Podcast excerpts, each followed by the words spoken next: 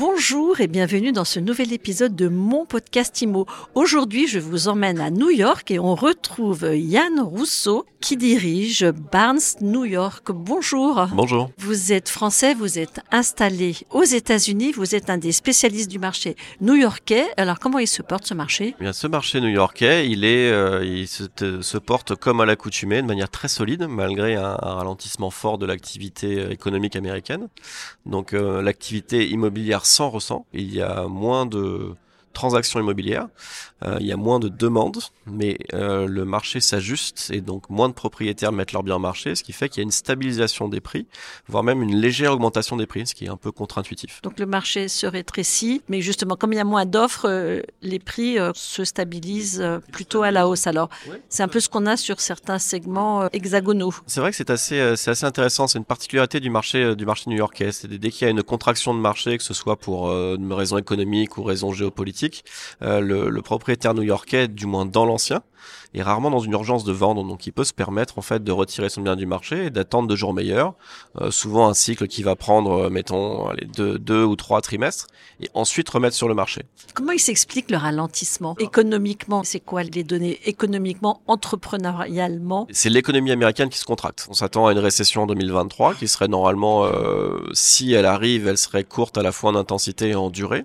La Fed, donc la Banque fédérale américaine, a fortement augmenté les taux directeurs pour combattre l'inflation.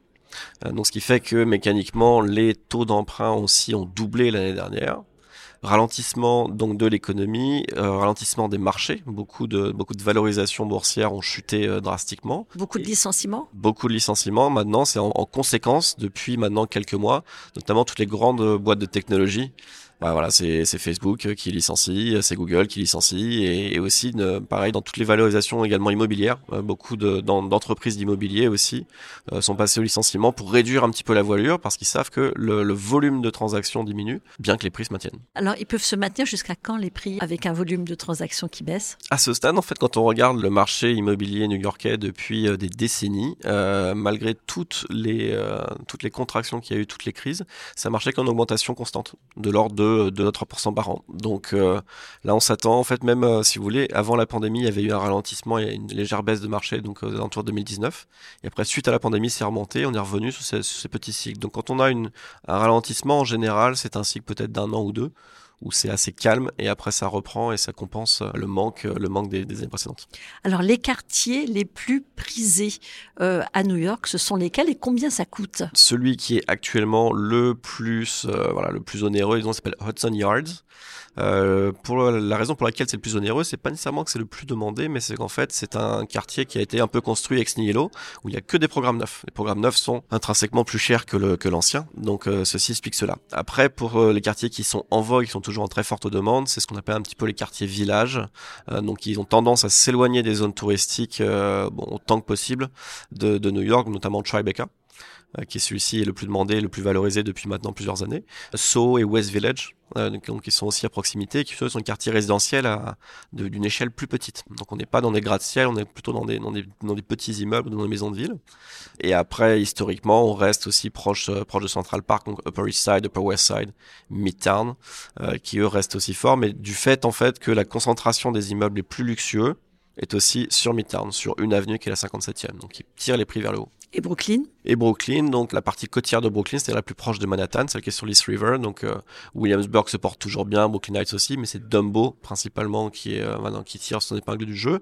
Et maintenant, à partir du moment où ces, ces parties côtières tellement proches de Manhattan, les prix s'alignent avec Manhattan, donc les gens s'éloignent un petit peu plus, rentrent plus à l'intérieur de Brooklyn pour trouver des prix plus intéressants. Et donc là, on a des quartiers comme euh, comme Gowanus, comme Coral Gardens, comme Downtown Brooklyn, euh, Cobble Hill, qui commencent, euh, qui sont en vogue. Alors au niveau des prix, des fourchettes de prix dans ces quartiers? Alors les fourchettes de prix, ce qu'il faut savoir, c'est qu'en fait Manhattan, on est autour de 15 000 dollars du pied carré, ce qui va se traduire euh, grosso modo actuellement entre le taux de change et la conversion pied carré mètre carré, on est plus ou moins 15 000 euros du mètre carré.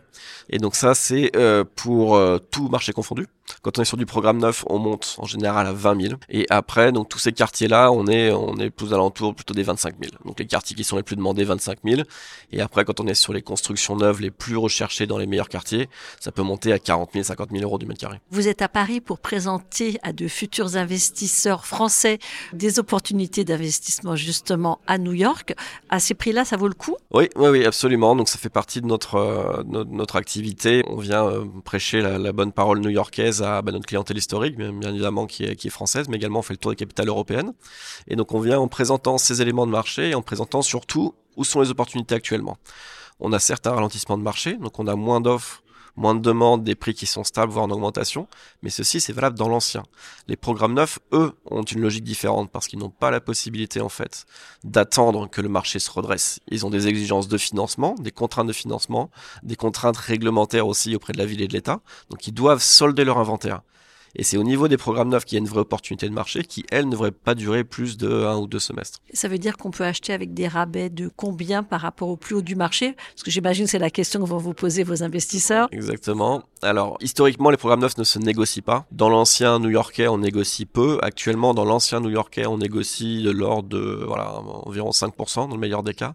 Sur les programmes neufs, on peut aller au moins à 10 et peut-être par endroit aller, aller un petit peu au-delà. Dans les quartiers que vous nous avez évoqués Ça dépend de l'usage qu'on veut en faire. Dans ces quartiers-là, oui, mais ça dépend de l'usage qu'on veut en faire parce qu'il y a d'autres quartiers qu'on va recommander, notamment sur, les, sur beaucoup de programmes neufs, il y a des exemptions de taxes foncières qui sont accordées à certains immeubles sur certains quartiers et ça pour des, pour des, des, durées assez longues. C'est-à-dire qu'on a des immeubles qui autorisent des, des exemptions de taxes foncières sur 25 ans. Euh, donc ça rend l'acquisition tout à fait intéressante, mais la valorisation aussi à terme, c'est-à-dire lors de la revente, vous avez encore en fait une exemption de taxes foncières qui reste attachée à l'appartement pendant encore une quinzaine d'années. Le ticket d'entrée pour ces investissements? Ticket d'entrée à New York pour faire quelque chose de, de satisfaisant, on est de l'ordre du million de dollars. Euh, que ce soit en neuf ou en l'ancien un petit peu moins, Brooklyn un petit peu moins, mais bon, on reste aux alentours des 700 000, 800 000 pour vraiment le ticket d'entrée, le petit studio dans un, voilà. Espérance de plus-value et puis rentabilité euh, financière. En fait, la, la, rentabilité new-yorkaise, il faut la concevoir de deux manières. C'est-à-dire que vous avez la rentabilité immédiate, le cash on cash annuel, c'est-à-dire votre rentabilité locative. On est sur une place immobilière qui est très forte, donc on, est, on a des taux de rentabilité qui sont de l'ordre de Paris, on va être sur du allez, 3%. En ce moment, les loyers sont très hauts à New York. Il n'y a pas d'encadrement des loyers New York. Il y en a, mais pas sur les, pas sur les biens qui vont être acquis par des investisseurs. Il y a, un, disons qu'il y a une partie de l'inventaire qui est sous loyer encadré, euh, mais ça reste minoritaire. Euh, donc vous avez donc cette rentabilité locative annuelle de l'ordre de 3%, mais vous avez la valorisation du bien, et comme je disais, qui est lissée sur, euh, voilà, sur plusieurs années, depuis des décennies, on prend 3% à New York. Donc bon an mal an, quand vous ajoutez les deux, si vous sortez effectivement au bon moment euh, et vous rentrez au bon moment, ça peut, ça peut faire quelque chose de plus intéressant que ce qu'on y croit. Le profil type des gens que ça peut intéresser Alors nous, nos acquéreurs, on a effectivement l'investisseur locatif, euh, euh, je dirais individuel. Euh, donc il lui va acheter peut-être un appartement de l'ordre de voilà, 1 million, 2 millions de dollars qu'il va mettre en location. On a malgré tout une, belle quantité de, clients euh, d'achat plaisir, pied à terre, ou qui veulent acheter dans la perspective que leurs enfants fassent leurs études. Donc là, ils ont moins une dynamique de rentabilité, mais plus ils ont ils ont un achat plaisir.